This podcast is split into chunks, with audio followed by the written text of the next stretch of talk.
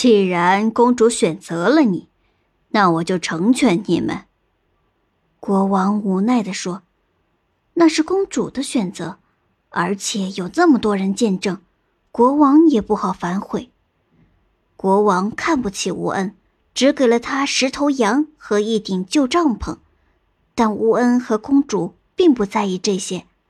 三公主每天勤恳的劳动，乌恩每天出门打猎，两个人生活的十分幸福。有一天，国王得了重病，他召集了全国的名医前来就诊，但都没有效果。国王知道自己的时间不多了，他希望在自己离世的时候，能够看到自己的女儿和女婿在身边陪伴。于是，国王派人去叫自己的女儿、女婿回来。国王在病床上孤独地等待着，但是等了很久都不见女儿和女婿的影子。原来，大女儿和二女儿回到王宫后，就带着宫里的金银财宝跑了。三女儿得知父王重病的消息后，跟乌恩骑着神马，一刻也不停地赶回王宫。国王躺在病床上，看到三女儿和乌恩，眼泪流了下来。三公主看到父王被病痛折磨得不成人样，心里不是滋味，也呜呜的哭了起来。我去想想办法。乌恩安慰妻子说。乌恩走出房门，来到神马面前。乌恩说：“神马呀，神马，国王就要死去了。”你可有什么医治的办法？办法倒是有，只是太危险了。神马摇摇头说：“什么办法？你快说。”从这里一直往东走，在一座最高的山峰上有一株灵芝仙草，可以治百病。不过山上有九头狮子，想要拿到灵芝仙草，就必须杀死九头狮子。神马说。那还等什么？快，现在就带我去！吴恩边说着，边跨到马背上。乌恩骑着白马一路向东，走了大约半天，终于来到了那座山峰下面。乌恩抬头张望，山峰高不见顶，直入云霄。主人啊，我只能载你到这儿了。走到半山腰时，神马说。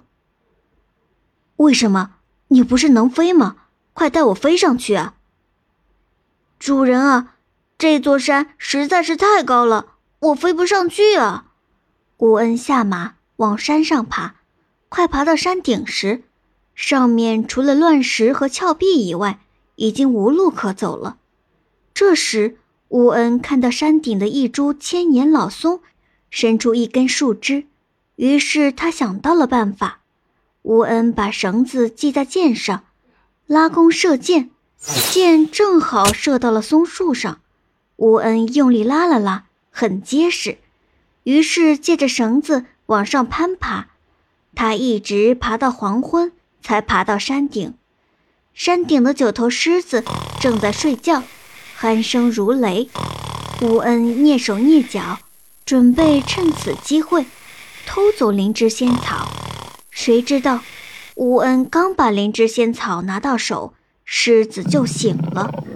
九头狮子张开血盆大口，一声咆哮，地动山摇，乌恩差点摔倒在地。愤怒的九头狮子朝乌恩扑过来，乌恩东躲西藏，边躲边搭箭拉弓，箭像连珠炮似的射向狮子。狮子好几个头都中了箭，乌恩跳到悬崖边上，但已经无路可逃了。乌恩悄悄捡起地上的绳子，暴躁的狮子用力扑来，乌恩纵身一跃，顺着绳子滑了下去。九头狮子由于用力过猛，直接跳到了悬崖下去了。乌恩拿到灵芝仙草，一路狂奔下了山。找到神马后，火速赶回王宫。快，快把这灵芝仙草熬了拿来！乌恩把仙草交给妻子，说道：“国王喝了灵芝仙草后，身体果然好起来了，而且还年轻了不少。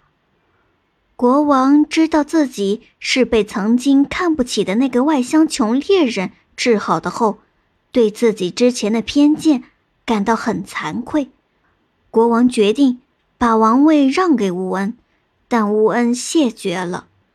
尊敬的国王，我只请您答应我一个请求。什么请求？请您答应，让我把您的女儿带到我的家乡去。